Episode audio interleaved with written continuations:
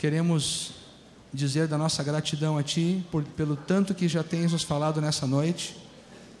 Queremos abençoar o Erasmo, Senhor, para que ele entregue a palavra que Tu plantaste no seu coração. Que nenhum recurso, que nenhuma capacitação falte a ele, Senhor. Mas ele possa entregar tudo quanto de Ti recebeu. E oramos por nós mesmos, para que o nosso coração seja solo fértil para a Tua palavra, que é a boa semente. No nome do Senhor Jesus. Amém. Vamos orar. Pai, nós estamos diante da tua palavra.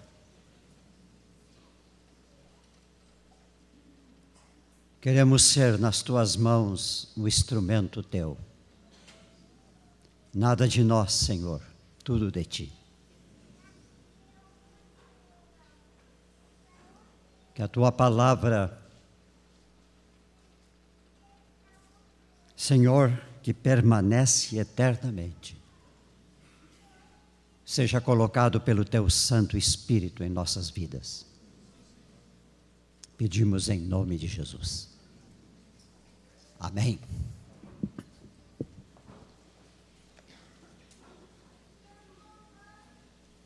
Na carta que Pedro escreveu, primeira carta que Pedro escreveu, capítulo 1, Pedro, apóstolo de Jesus Cristo, aos eleitos que são forasteiros, da dispersão no Ponto, na Galácia, na Capadócia, na Ásia e na Bitínia, eleitos segundo a presciência de Deus, de Deus Pai, em santificação do Espírito, para a obediência e a aspersão do sangue de Jesus Cristo, graça e paz vos sejam multiplicadas. Recebamos essa saudação que vem desde o dia em que o apóstolo escreveu esta carta. Graça e paz vos sejam multiplicadas. Bendito Deus e Pai de nosso Senhor Jesus Cristo, que segundo a sua muita misericórdia, nos regenerou para uma viva esperança, mediante a ressurreição de Jesus Cristo dentre os mortos para uma herança incorruptível, sem mácula, imarcessível, reservada dos céus para vós outros.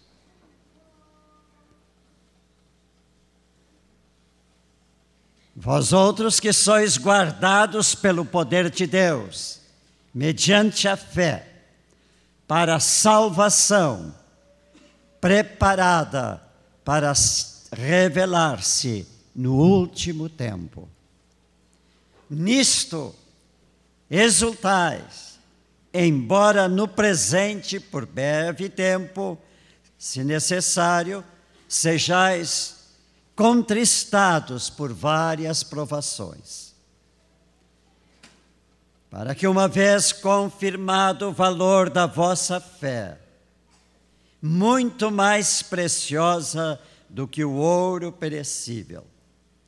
Mesmo apurado por fogo, redunde em louvor, glória e honra na revelação de Jesus Cristo.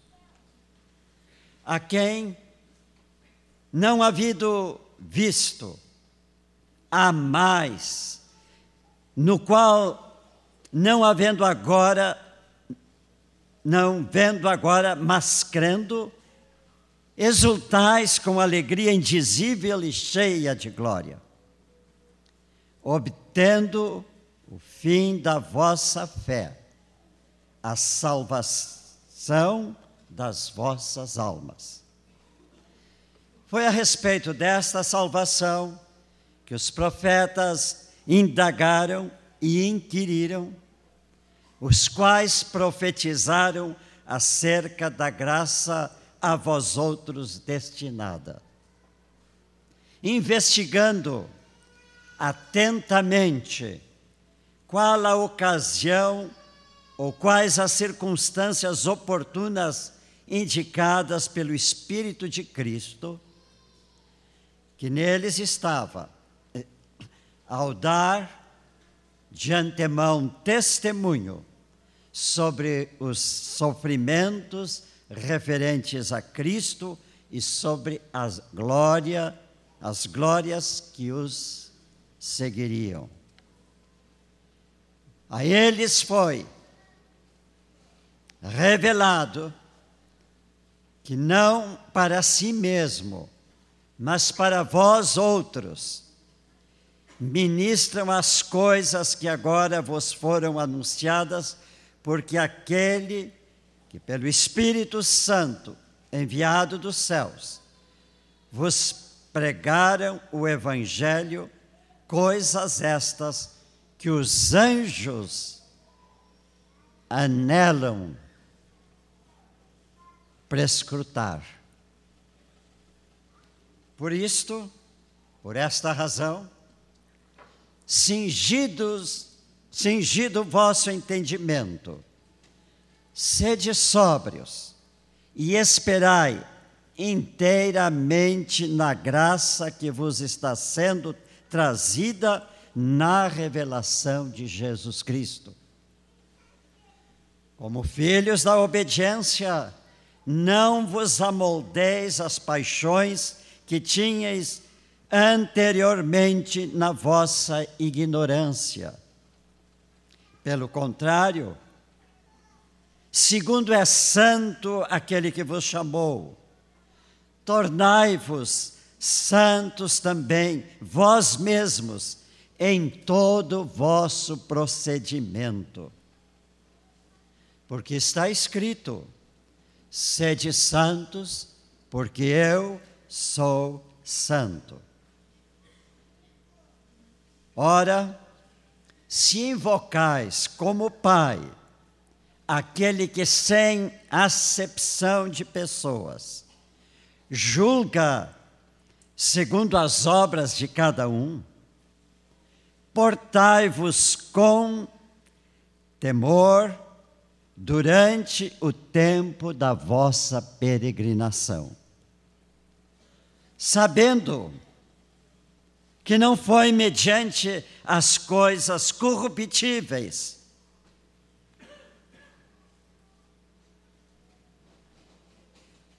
como prata ou ouro, que fostes resgatados da vossa do vosso fútil procedimento que vossos pais vos legaram. Mas, pelo precioso sangue, como de um cordeiro sem defeito e sem mácula, o sangue de Cristo, conhecido com efeito antes da fundação do mundo, porém manifestado no fim dos tempos, por amor de vós, que por meio dele tendes fé em Deus, qual o ressuscitou de entre os mortos e lhe deu glória, de sorte que a vossa fé e esperança estejam em Deus. Então, purificada vossa alma, pela vossa obediência à verdade, tendo em vista o amor fraternal não fingido, amai-vos de coração uns aos outros ardentemente, pois fostes resgatados não de semente corruptível, mas da incorruptível, mediante a palavra de Deus, a qual é viva e é permanente. Pois toda a carne é como a erva, e toda a sua glória como a flor da erva. Seca-se a erva, cai a sua flor. A palavra do Senhor, porém, permanece eternamente. Ora, esta é a palavra que vos foi evangelizada. Irmãos, nesses últimos dias, quando eu estava buscando no Senhor a palavra,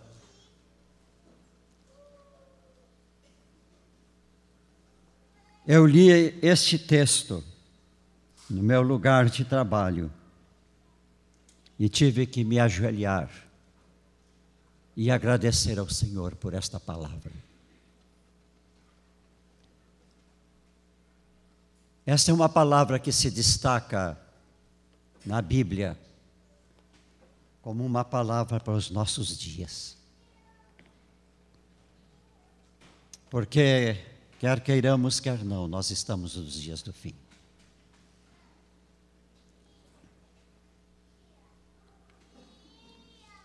A carta que está diante de nós, e da qual lemos este primeiro capítulo, se tivéssemos tempo, gostaríamos de ler o capítulo inteiro, o livro inteiro, a carta inteira.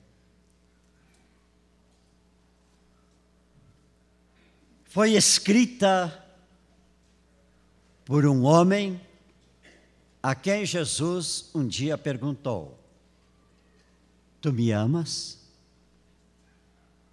Por três vezes Jesus perguntou a este homem: Tu me amas?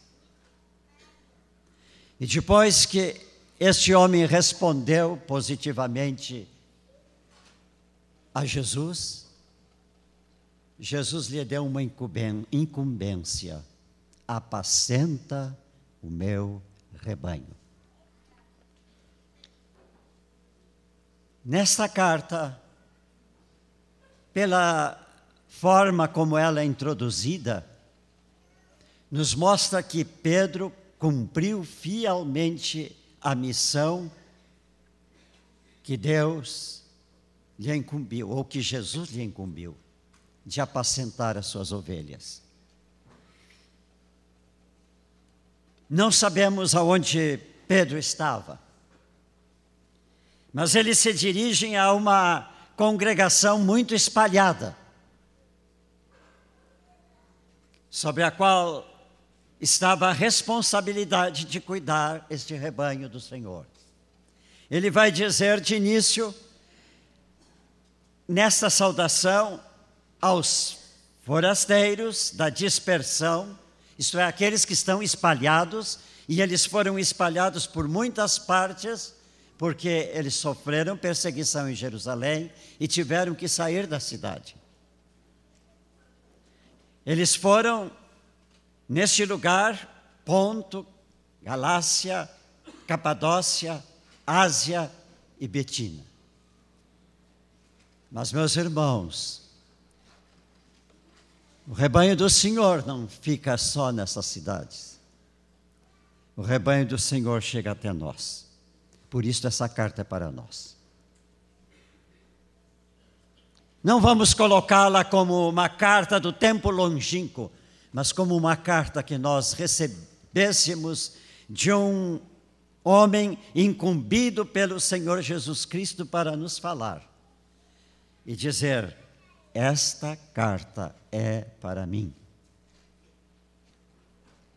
Ela é dedicada a nós, porque Pedro aqui teve a gentileza de nos incluir. Ele vai dizer assim: a vós eleitos segundo a presciência de Deus Pai, em santificação do Espírito. Eu creio que todos nós que temos aqui o nosso comprometimento, que fizemos através do batismo, morrendo para as coisas da vida passada e nascendo para o novo em Cristo Jesus, que nós todos somos realmente, estamos realmente dentro desta classificação de eleitos. Por isso eu convido a cada irmão aqui a se sentir um eleito de Deus. Que maravilha! Se o apóstolo tivesse dito só isso para nós, nós já estávamos alimentados e um alimento sólido, porque vai nos dar uma identidade que é nossa. Uma identidade perfeita. Porque antes de Deus criar o mundo, antes de Deus criar todas as coisas, diz a palavra, nós já tínhamos sido eleitos por Ele para esta salvação que nós temos hoje. a presciência de Deus, isto é, a ciência que Deus tem antes que as coisas ocorram. Antes que ele dissesse pela primeira vez assim: haja luz, naquele início de muitas criações, Deus já havia dito quem era, quem são nós escolhidos. Glória a Deus. Agradeçamos a Deus, louvemos a Deus por isto. Nós não somos uns coitados, uns miseráveis que estamos no mundo, nós somos eleitos de Deus. Vamos dizer juntos isto que somos? Nós somos eleitos de Deus. Amém.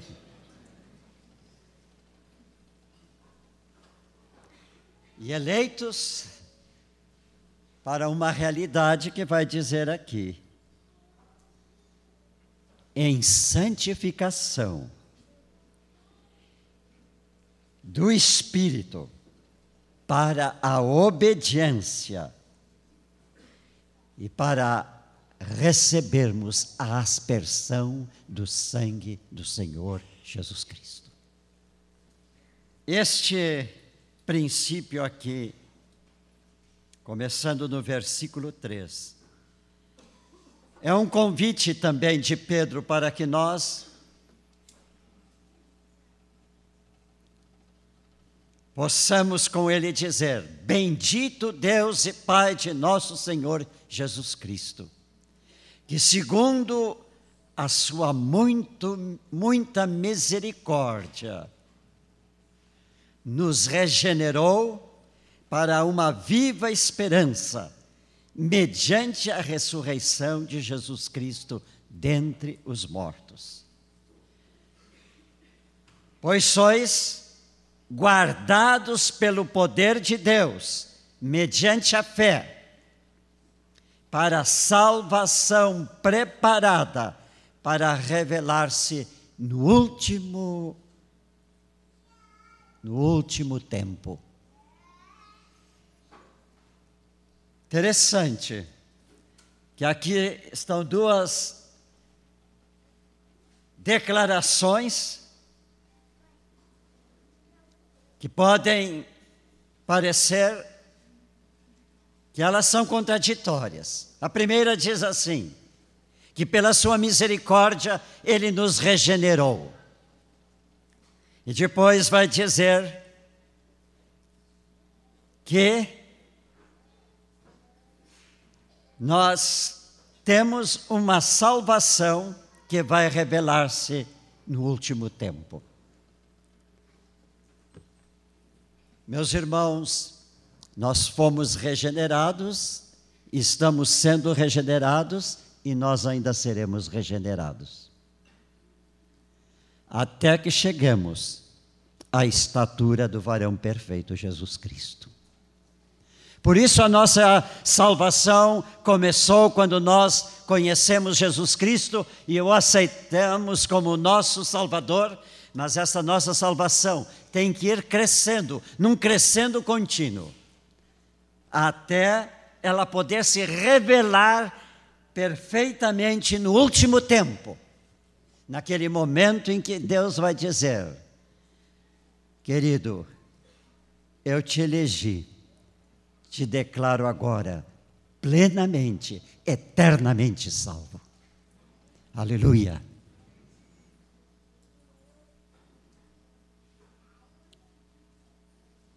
Nós precisamos lembrar, ao lermos esta carta,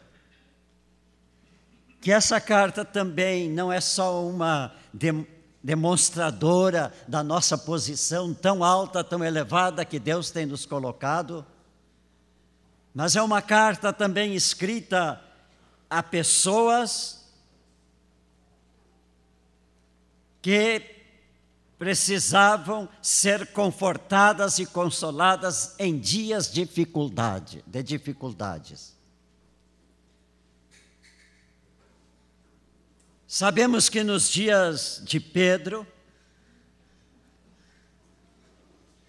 havia uma perseguição muito grande em todo o Império Romano contra os cristãos.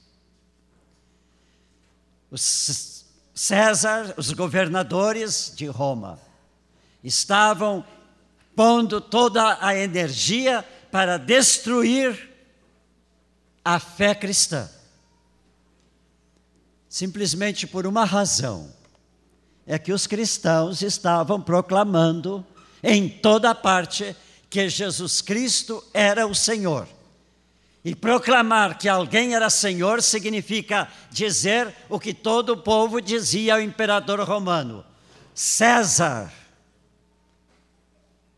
o Deus soberano sobre nós, sobre o nosso império. Agora, esses cristãos começavam a anunciar por toda parte: Jesus Cristo é o Senhor. Claro que o império tremia. E se, meus irmãos, nós notarmos que o, o, crescimento dos cristãos era de uma forma assim, desdobrada e desdobrada a cada momento em maior quantia. No primeiro dia de Pentecostes, três mil são convertidos, e daí a pouco a Escritura vai dizer que mais cinco mil, e depois que dia a dia o Senhor ia acrescentando aqueles que eram salvos. O império estava sendo invadido. Os perseguidos fugiram por todo o império para buscar um lugar de refúgio e lá eles começaram e continuaram a dizer que Jesus Cristo era o Senhor. Essa declaração faz o império tremer. Meus irmãos, a nossa declaração dos últimos dias tem que fazer este mundo de iniquidade tremer. A igreja está no mundo para isto. Ela surgiu com uma proclamação que ela tem que levar constantemente consigo, até aquele último tempo.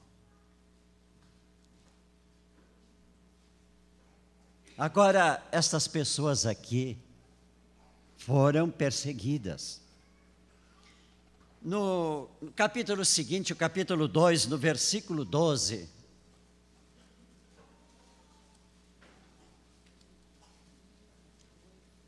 O, o apóstolo está mostrando claramente como é que eles eram perseguidos. Ele vai dizer que os inimigos que falam contra vós outros, como malfeitores. Por que malfeitores? Porque, meus irmãos, os que perseguiam os cristãos, como aqueles que perseguem os cristãos até hoje, têm uma instigação que vem do inimigo de Deus, do inimigo de Cristo, do inimigo da fé.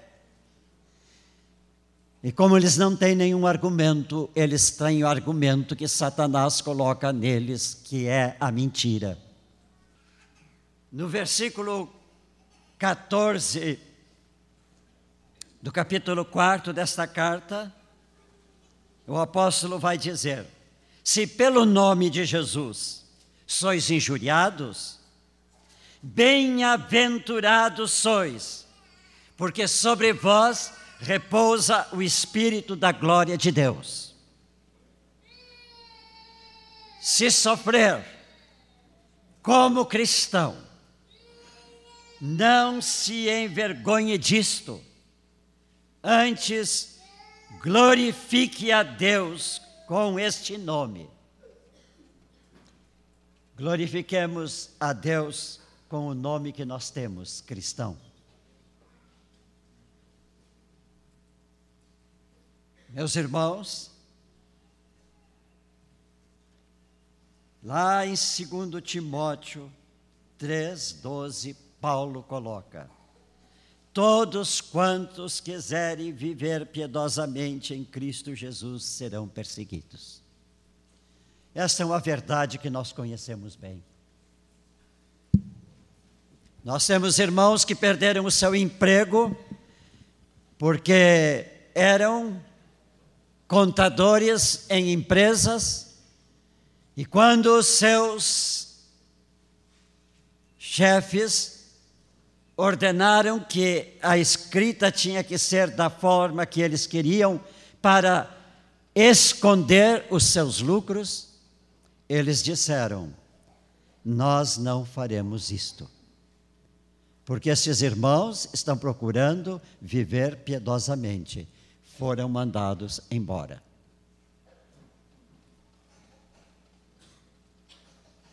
Creio que os irmãos que vivem mais do que eu aí na sociedade humana, porque trabalham em tantos trabalhos, em tantas empresas, em tantos escritórios, em tantos lugares, sabem que não é fácil ser cristão no meio dos pagãos. Na verdade, por isso, meus irmãos, eu disse que essa carta é para nós. Não pensemos que amanhã ou depois esta ilusão que os governos em todo o mundo têm que o mundo vai ser melhor, que eles vão mudar as situações, que os pobres não serão mais pobres, que os ricos serão menos ricos.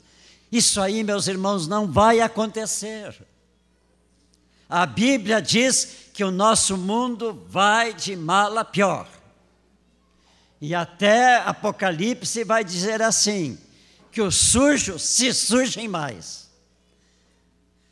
E que os puros se purifiquem mais. Meus irmãos, nós temos que nos preparar para dias difíceis que vão vir.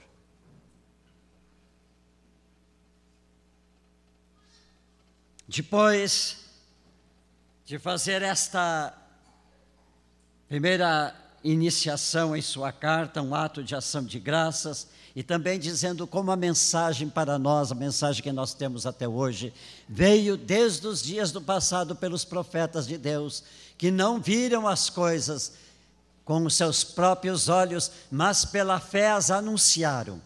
E depois essa anunciação de Cristo Jesus vindo ao mundo foi vista pelos apóstolos e agora este apóstolo está nos beneficiando em trazer para nós uma mensagem que ele vai dizer assim: coisas que os anjos desejam prescrutar, eles desejam examinar, eles desejam viver esta mensagem.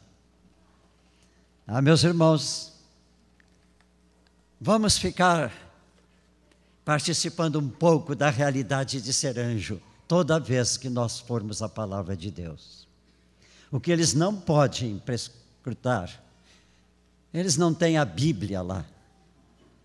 Nós podemos fazer. Façamos por nós e por eles. Amém?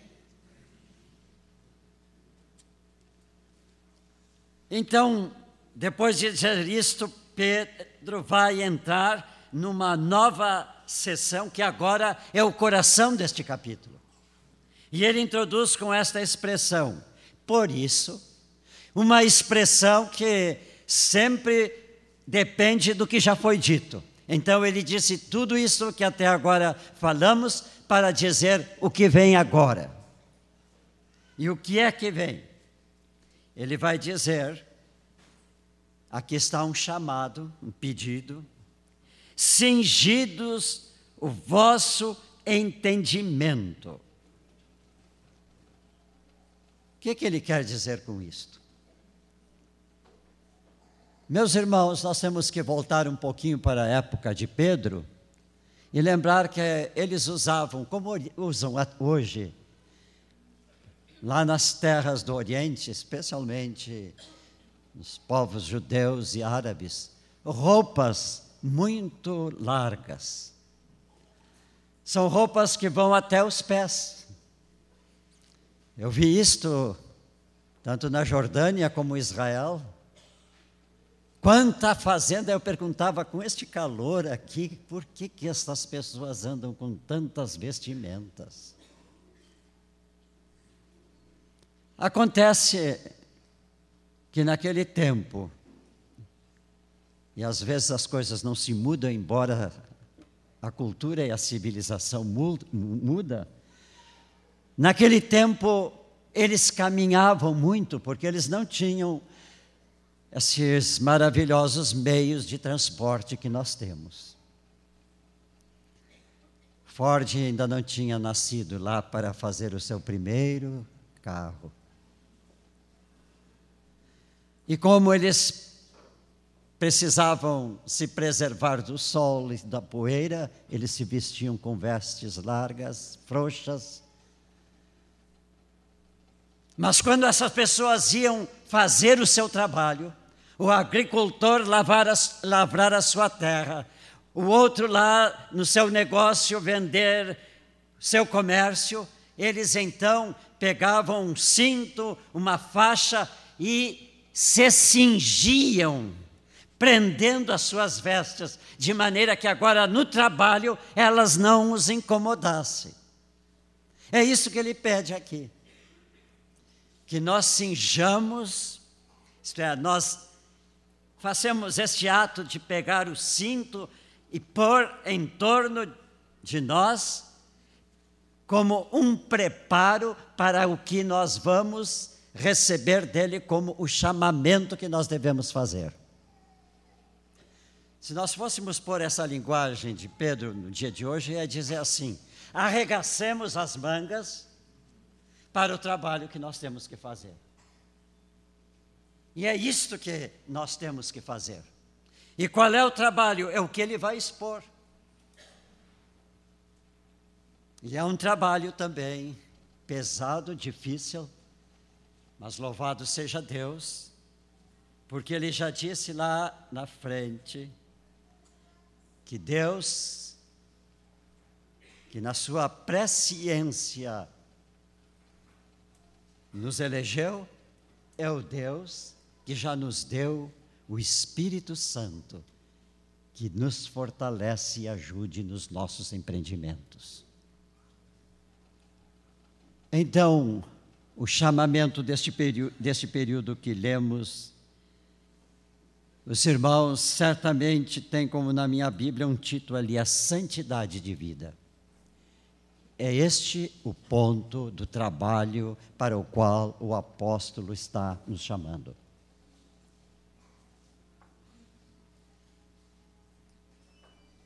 advertência que ele vai fazer logo do início. É interessante.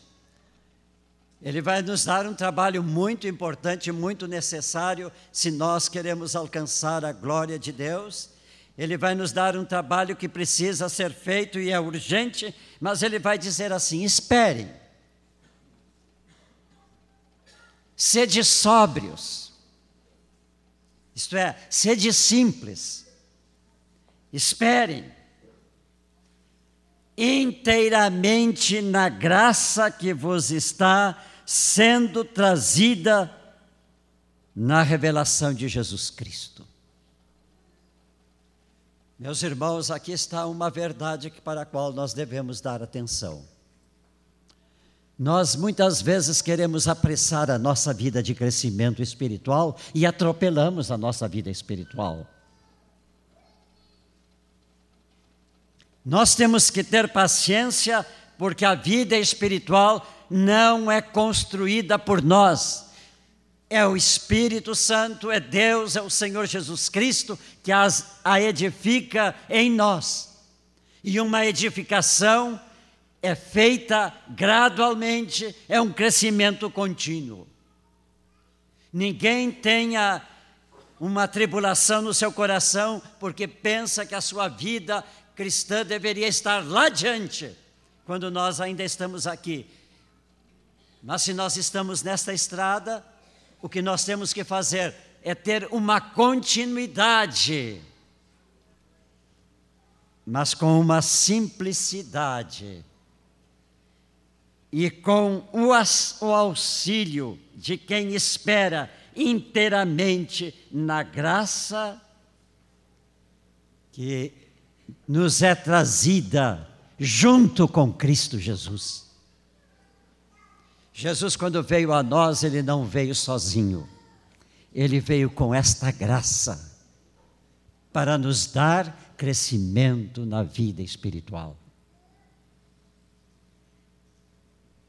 O que nós temos que fazer é nos colocar diante de Jesus e receber a graça que Ele quer colocar na nossa vida.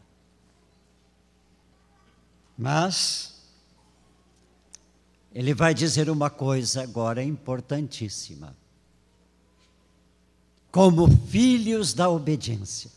Meus irmãos, mais um título para os irmãos: Filhos da obediência. Vocês se consideram dentro deste nome, dentro dessa designação? É uma honra recebermos este título. Ah, meus irmãos, eu já fiz dois cursos universitários que os, os diplomas eu já enterrei lá no fundo de uma gaveta. Porque agora eu tenho uma honra muito maior eu sou filho da obediência. Sou filho da obediência porque eu estou procurando obedecer a palavra de Deus e não me amoldando com as paixões que eu tinha anteriormente naquela parte de vida que era de ignorância das coisas espirituais.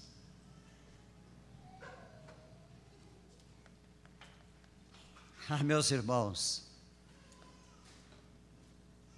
quando nós começamos a pensar em algumas coisas, nós vamos ver que em muitos pontos a Bíblia vai falando no mesmo assunto, de formas diferentes, porque é importante. E o assunto que está sendo tocado aqui é importante, porque nós vamos encontrar uma convocação de que nós sejamos lembrando do que nós éramos. Então estejamos conscientes do que nós somos. Paulo vai dizer que Cristo nos tirou do reino das trevas, trouxe para o reino da sua maravilhosa luz. Como que nos lembrando, e há outras passagens paralelas a esta, nos lembrando que nós éramos trevas, fomos trevas, não somos mais e que nós temos que ter esta consciência de que agora nós somos filhos da luz.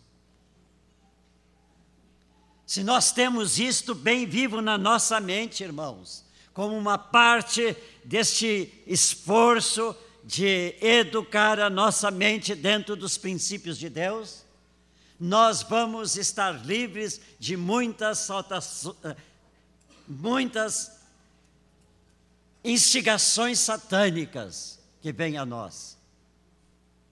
Quando o inimigo vem e nos sugere coisas que nós sabemos que não é da vontade de Deus, nós temos que declarar a ele dizendo: Eu agora sou filho da obediência.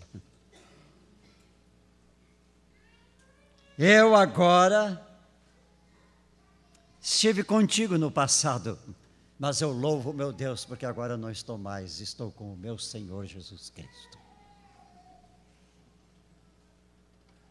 Ah, meus irmãos, nós temos recursos para o que está sendo pedido aqui. É nos considerarmos naquela posição em que o Senhor Jesus Cristo, pelo seu sangue, já nos colocou. Quando nos redimiu da velha vida e nos colocou na nova vida. Agora, meus irmãos, uma das coisas que magoam a gente é saber que muitos cristãos andam rodeando de lá para cá e daqui para lá. Venha ao culto, enche-se de fé, de alegria, e amanhã estão com os seus companheiros do mundo, as suas companheiras do mundo, envolvidos nas coisas que o Senhor detesta. Eu tenho ouvido de alguns universitários como eles são solicitados pelos seus amigos que andam inteiramente no pecado a serem coparticipantes com, ele nas, com eles naquela vida.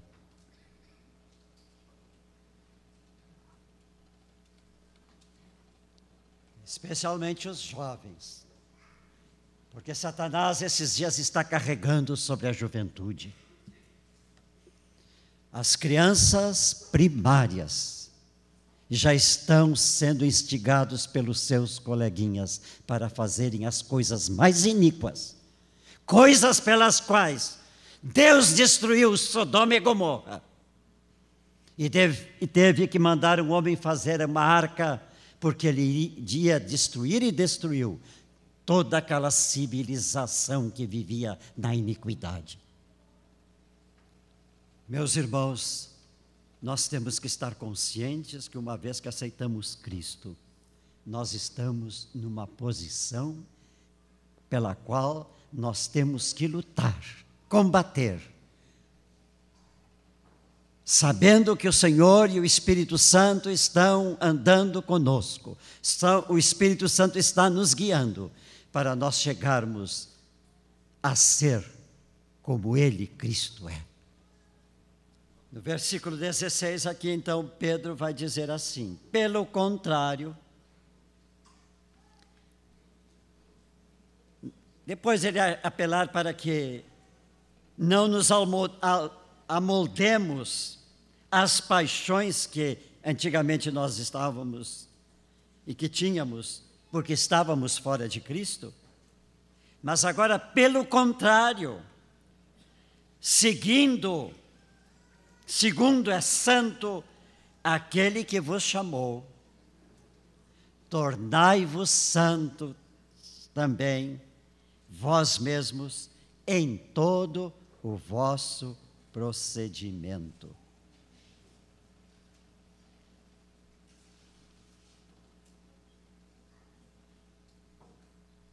Sede santos, porque sou santo. Agora, meus irmãos, Paulo vai dizer uma outra coisa sobre nós. Ora, se invocais como, pa, como Pai, aquele que sem acepção de pessoas, julga segundo as obras de cada um, se vós que tendes como Pai, que maravilha! Ninguém aqui, meus irmãos, nenhum de nós é órfão. Nós temos um Pai. Um Pai que é tudo que foi dito esta noite aqui, no louvor e nas, nos testemunhos e nas orações. Um Pai que tem tudo isso e muito mais. Nós temos um Pai a quem podemos chamar de pai.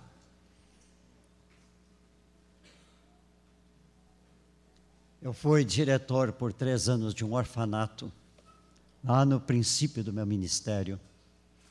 Um orfanato que o meu pai criou. E eu tinha 80 meninos órfãos. E meus irmãos, eu via a carência daqueles meninos quando eles vinham a mim, se chegavam a mim. Um dia, uma das diaconisas que nos ajudava lá e era diretora de todo o serviço, ela chegou para mim e disse: Olha, eu vou lhe entregar este menino, porque eu não sei mais o que fazer com ele. Ele é isso, é aquilo, aquele outro, e fez um relatório tremendo do menino. Eu disse para o menino: Vem comigo para o escritório. E, o, e Deus colocou uma coisa em mim que naquele tempo eu não tinha em abundância, porque eu não tinha sido batizado com o Espírito Santo. Deus me deu um amor por aquele menino e uma compaixão por aquele menino, e eu comecei a conversar com ele. Coisas que certamente ele não pensava que eu ia perguntar para ele, porque ele estava pensando certamente numa repreensão. Comecei a perguntar disto, perguntar aquilo, quem eram os amigos dele. Disse tantas coisas e no fim eu concluí dizendo: Tu sabes que eu te chamei aqui para dizer que eu quero ser o teu melhor amigo. Quando eu disse aquilo, meus irmãos, aquele menino veio a mim, me abraçou e chorou no meu ombro. Preciso relatar que dias depois, essa diaconisa chegou para mim e disse: O que é que o senhor disse para o fulano? Porque ele mudou radicalmente. Era um carente de pai. Meus irmãos, o mundo carece de pai. Mas aleluia, glória a Deus, nós não carecemos de pai. Nós temos como pai o pai de nosso Senhor Jesus Cristo o Pai da glória, o Senhor eterno, soberano. Não se considerem órfãos, não se considerem sozinhos, irmãos, não se considerem solitários, abandonados. Nós temos um Pai a quem nós podemos chegar em qualquer momento e abraçá-lo e receber dele todo o amor de um Pai verdadeiro soberano, que nenhum pai do mundo pode se igualar a ele.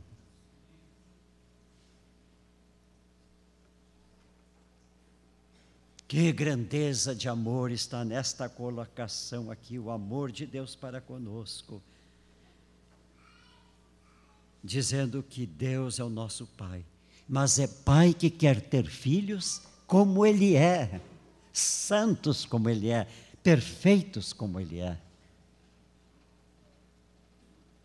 O que mais entristece o Pai é essa palavra que está aqui, que nós já lemos, é desobediência. Eu acho que se eu perguntasse para todos os pais aqui, qual é o que vocês mais, a coisa que vocês mais des, de,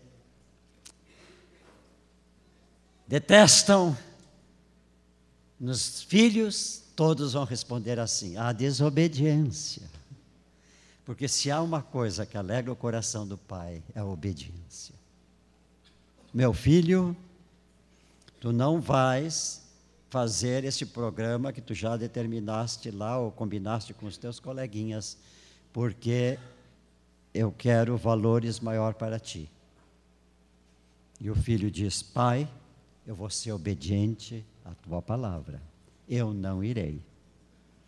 Não alegra o coração dos pais? Amém. Amém.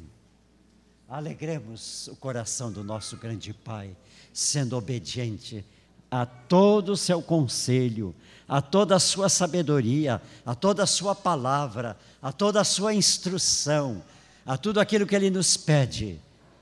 Porque a palavra de Deus é boa, Amém. É isso aí. Romanos 12, 2. Meus irmãos,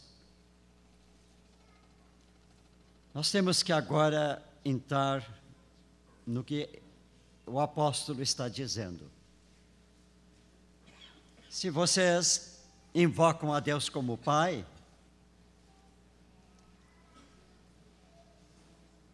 portai-vos com temor diante durante o tempo da vossa peregrinação. O Novo Testamento sempre coloca, especialmente Paulo faz isto, colocando a vida cristã como uma carreira, como uma corrida, como um desenvolvimento. E neste desenvolvimento, nós temos que saber que Deus tem para nós coisas gloriosas. E entre elas foi a nossa salvação. Essa salvação que foi comprada por Deus, não por nós. Não com ouro, não com prata, não com títulos deste mundo. Foi comprada pelo sangue do seu filho Jesus Cristo. O alto preço que Deus pagou para que nós pudéssemos ter salvação.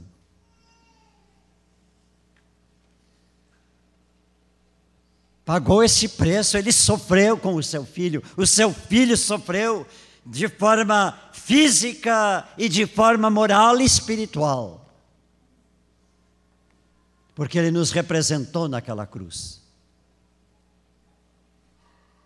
Mas este sofrimento para conquistar salvação para nós, Deus suportou, seu filho suportou para nos oferecer gratuitamente, irmãos. Meus irmãos, quanto vocês pagaram pela salvação de vocês? Em moeda corrente. O irmão ali disse zero, e é isto mesmo. Não nos custou nada. Se podemos dizer que custou alguma coisa, foi dizer assim: Jesus, eu reconheço que tu morreste em meu lugar e eu quero ser resgatado pelo teu sangue. E eu aceito o que tu fizeste e eu entrego a minha vida a ti. Agora, eu gostaria que nós pulássemos dessa primeira carta para a segunda carta e notássemos o que em segunda, na segunda carta, capítulo 1, versículo 13, 4, o apóstolo vai nos dizer.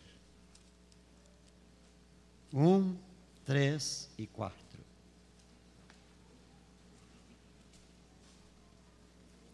Visto que pelo seu divino poder nos tem sido dado todas as coisas que conduzem à vida e à piedade, à santidade, pelo conhecimento completo de Jesus Cristo, daquele que nos chamou para a sua própria glória e virtude, pelas quais nos têm sido doadas as suas preciosas e muito grandes promessas, para que com elas vos torneis coparticipante na natureza divina, livrando-nos da corrupção e das paixões deste mundo. Ah, meus irmãos, que riqueza o Senhor tem reservado para nós. Se Ele deu o seu filho é porque Ele tem um propósito muito grande para nós, e o propósito é que nós sejamos coparticipantes da Sua natureza.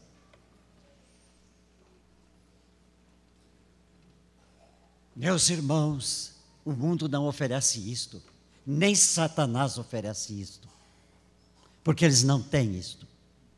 Mas Deus tem uma natureza eterna. E Ele nos chamou, Ele nos comprou para Ele, Ele nos elegeu com todas estas formas. Para quê? Para que nós finalmente tenhamos a Sua natureza. Mas essa natureza vai começar a transparecer em nós à medida que aqui nós estivermos caminhando a nossa jornada cristã com uma vida de integridade, de obediência e procurando fazer a vontade de Deus. Aleluia. Mas lembremos que a única maneira pela qual nós nos tornamos coparticipantes da natureza divina é deixando que o Espírito Santo trabalhe em nós de maneira que a vida de Jesus vai se formando em nós. Então seremos santos como Ele é santo e perfeito como Ele é perfeito. Agora, na continuidade da carta vai haver uma advertência. Por isso mesmo, vós, reunindo toda a vossa diligência, associai com a vossa fé a virtude, com a virtude o conhecimento. Por isso mesmo, vós, reunindo tudo isto, mais o conhecimento e o domínio próprio, e perseverança, e com a perseverança a piedade, com a piedade a fraternidade, com a fraternidade o amor, ele está dizendo isso em primeiro, em segundo Pedro. Mas voltando ao primeiro Pedro, ele está dizendo que foi preciso que o precioso sangue, como de cordeiro, sem defeito e sem mácula, o sangue de Cristo. Este sangue, conhecido antes da fundação do mundo. Imaginemos, irmãos, imaginemos Deus antes de criar o mundo e este universo inteiro, na sua glória planejando todas as coisas. Eu vou criar um homem, e na sua a sua virtude de ser um Deus que é consciente de tudo que era, é e será. Sabia que este homem que ele ia criar iria ser desobediente a ele ele planejou a maneira de retornar o homem para ele. Então, pela sua pré-ciência, pré-conhecimento,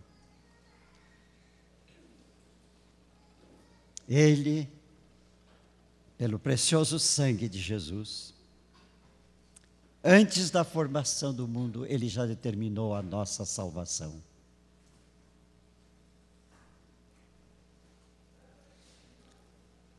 salvação que vem de Jesus, que um dia na manifestação do tempo ele veio ao mundo e na manifestação final do tempo ele virá para levar para a glória do Pai os filhos que lhe foram fiéis. Diante disto, que devemos nós fazer, irmãos? Temo, meus irmãos, que ao pensar nas na, nas, no realizar e no estabelecer, pensar, elaborar a nossa vida de cada dia, nós esqueçamos de que somos, de todo o oferecimento que Deus nos faz, de tudo que Ele já fez por nós. E estejamos deixando-nos envolver nas coisas que este mundo está apresentando a toda hora e que não tem nada a ver com a grandiosidade do que Deus está querendo de nós. A igreja tem que estar atenta. Meus irmãos, eu estou preocupado com o cristianismo que estamos tendo no mundo em toda parte. A nossa irmã que esteve na Inglaterra, o nosso irmão que esteve na Inglaterra e voltaram há pouco tempo, podem testemunhar o que viram lá. Quando eu estive, certa ocasião, em anos passados, lá em Amsterdã, eu vi catedrais que foram transformadas em supermercados. Conservaram toda aquela estrutura gótica bonita que a arquitetura daqueles séculos passados elaborou. E lá estão as galerias e as mercadorias e as pessoas vendendo e comprando. Mas depois eu soube que havia uma, um templo construído pelos antepassados para a glória de Deus, que foi transformado numa boate. Nossa pergunta é: aonde está a fé cristã nos nossos dias? Meus irmãos, eu tremo porque o nosso país está invadido por pessoas que se chamam evangélicas, mas que estão fazendo as coisas sem saber desta riqueza que Deus tem. A sua pregação pode ser muito bonita, mas os seus atos são muito trágicos. Um irmão me alcançou esses dias uma folha do Estadão de São Paulo, em que estão aqui os projetos que os evangélicos estão fazendo umas megas grandes construções luxuosas, ricas, para pregar um evangelho mentiroso, que é o evangelho da prosperidade. Meus irmãos, nós não fomos criados para prosperidade humana, nós fomos criados para a prosperidade eterna que Deus nos oferece na pessoa do seu Filho Jesus Cristo. O Evangelho nos pede simplicidade. Aqui, Pedro escreveu isso, que é para termos simplicidade. E nós cristãos muitas vezes andamos na esbanjamento como se fôssemos aquilo que o mundo oferece com os recursos que temos, fazemos coisas que são inteiramente contrárias à vontade de Deus. Uma coisa bem simples. Nós estávamos em casa, chegou uma pessoa para fazer uma visita e ela começou a falar da moda.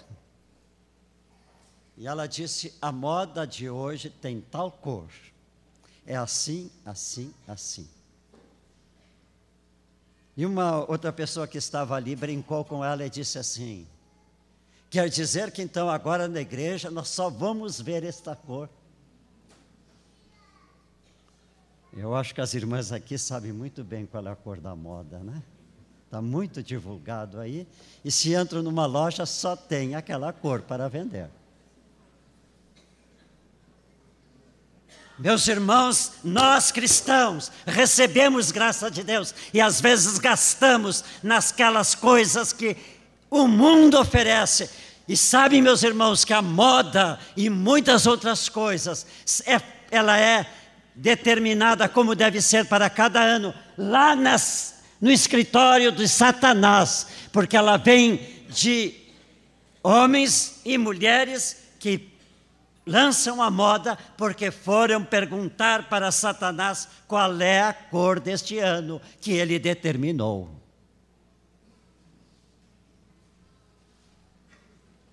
A gente usa muitas vezes certas coisas que não deveria usar, porque,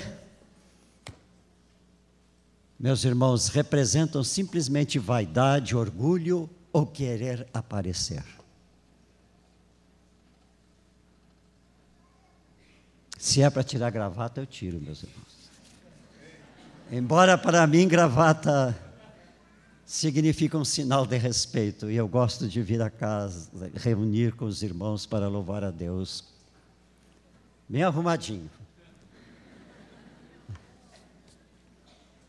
Que Deus não é Deus de mendigos, Ele é Deus de filhos cheios da riqueza espiritual que Ele põe em nós.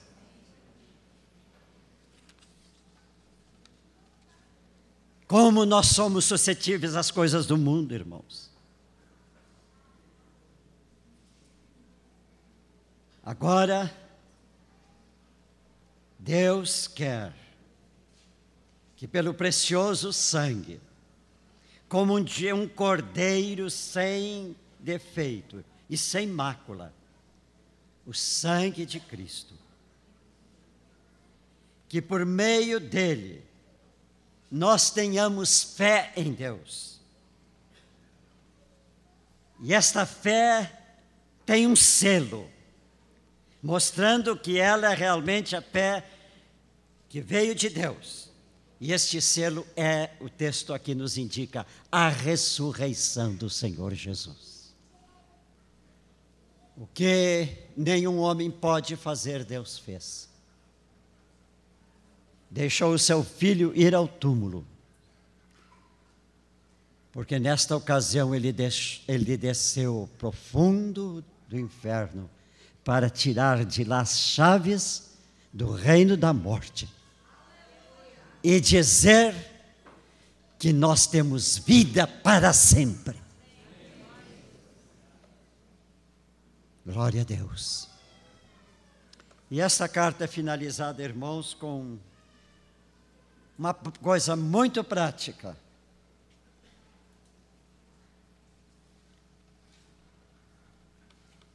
Ele disse: tendo purificado a vossa alma, só pode ser pelo sangue de Jesus. Essa purificação vai ter um resultado em nós que nos torna obedientes à verdade. Verdade que é a revelação de Deus no seu Evangelho.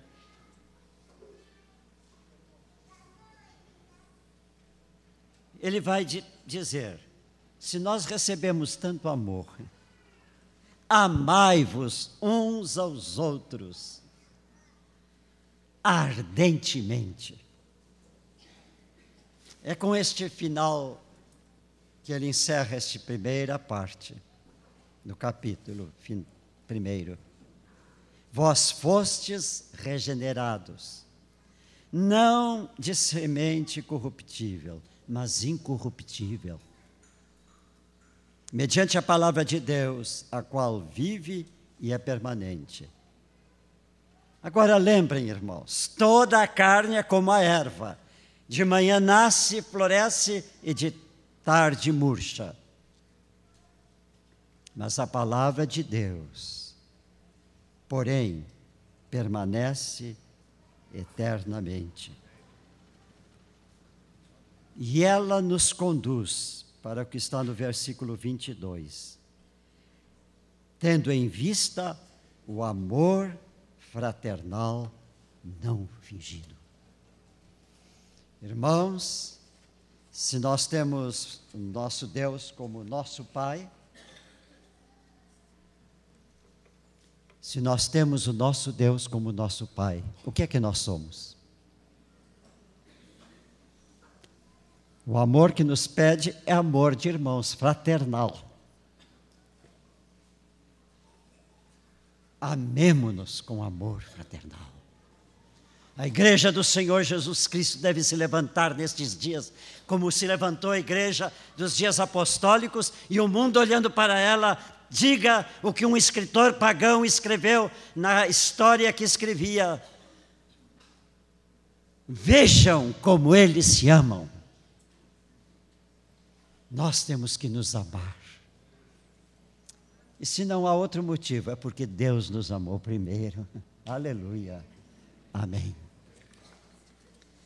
Agora, meus irmãos, queria dizer uma coisa que talvez muitos aqui já saibam. Quando a gente fala que nós estamos indo para os dias do fim, estamos chegando. A minha filha ontem me surpreendeu quando eu cheguei de volta do retiro, dizendo uma coisa: Pai, eu fui procurar alguma coisa que ela interessava ela é muito estudiosa da palavra, ela sempre anda pesquisando aqui. Foi para televisão, para, para televisão não, para o computador, para ver na internet algumas coisas. E ela me deu uma notícia que eu não esperava ontem receber. Ela disse: Pai, o senhor sabe, e hoje ela me mostrou para que eu te visse. O senhor sabe que há uma firma que se chama Mondex. O nome dessa firma, esse Mondex aí, tem duas palavras juntas. Mon significa pertence ao dinheiro, e o dex, mão direita. Notem bem, especialmente esse fator mão direita. Esta Mondex criou um chips, sabe aquele chipzinho, do tamanho de um grão de arroz. E a, a firma, a empresa, essa grande organização mundial, a Mastercard, comprou 51% de ações desta Mondex. E a Motorola se associou a eles para construir isto. E consta ali que já em diferentes países, e bem a, a lista de nome dos países, os grandes empresários estão usando já esses chips. Ele precisa ser, por depois de anos e de dinheiro gasto, milhões e milhões de dólares, eles chegaram à conclusão que o corpo humano, este chip só pode ser ou colocado na testa ou na mão direita. Meus irmãos, a Bíblia diz que o sinal da besta está na mão direita. Vai ser posto na mão direita. Com determinante que uma vez colocado, ninguém pode tirar. Porque no momento em que for tirado, aquilo quebra e o, o que é a química que está lá dentro, que é o lítio, vai matar imediatamente a pessoa que tem este coisa. Meus irmãos, a Bíblia está dizendo a verdade desde que ela foi escrita. E nós já estamos vivendo esses dias. Amanhã nós vamos sofrer porque nós vamos ser obrigados a isso. Se queremos ir ao banco, tem que ter uma maneira de identificação, porque aquele aparelhinho, um grão de arroz, tamanho de um grão de arroz, tem todas as informações a nosso respeito. E elas precisam ser implantadas em nós, porque o mundo de amanhã não vai mais aceitar essas cadernetinhas, esses cartõezinhos plásticos aí para fazer isso e para fazer aquilo porque isso aí vai ser superado. Nós vamos ser prisioneiros de um sistema. Mas, irmãos, eu estou dizendo isto para não que os irmãos não se desesperem. Nós temos um maior Deus que toda a ciência dos homens, que a sabedoria dos homens. E o Senhor vai nos defender. Mas Ele vai nos defender mediante a nossa realização destes propósitos que tão envolvido pelo Espírito de Deus o apóstolo colocou para nós e que nós reflexionamos esta noite aqui.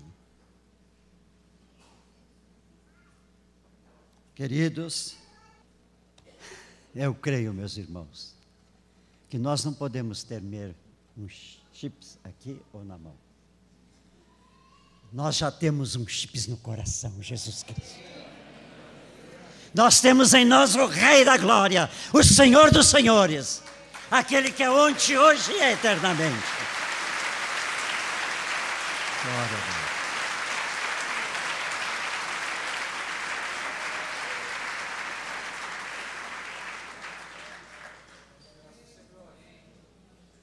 Irmãos, vamos ficar de pé. Vamos abrir as nossas Bíblias. Tem um. Em Efésios, capítulo 1. E vamos cantar esta soberana declaração que está aqui. Começando no capítulo 4 nós podemos acompanhar pela palavra, embora algumas palavras são modificadas para ser adequada com a letra. Começa, começamos cantando. Deus nos escolheu em Cristo antes da fundação do mundo, etc.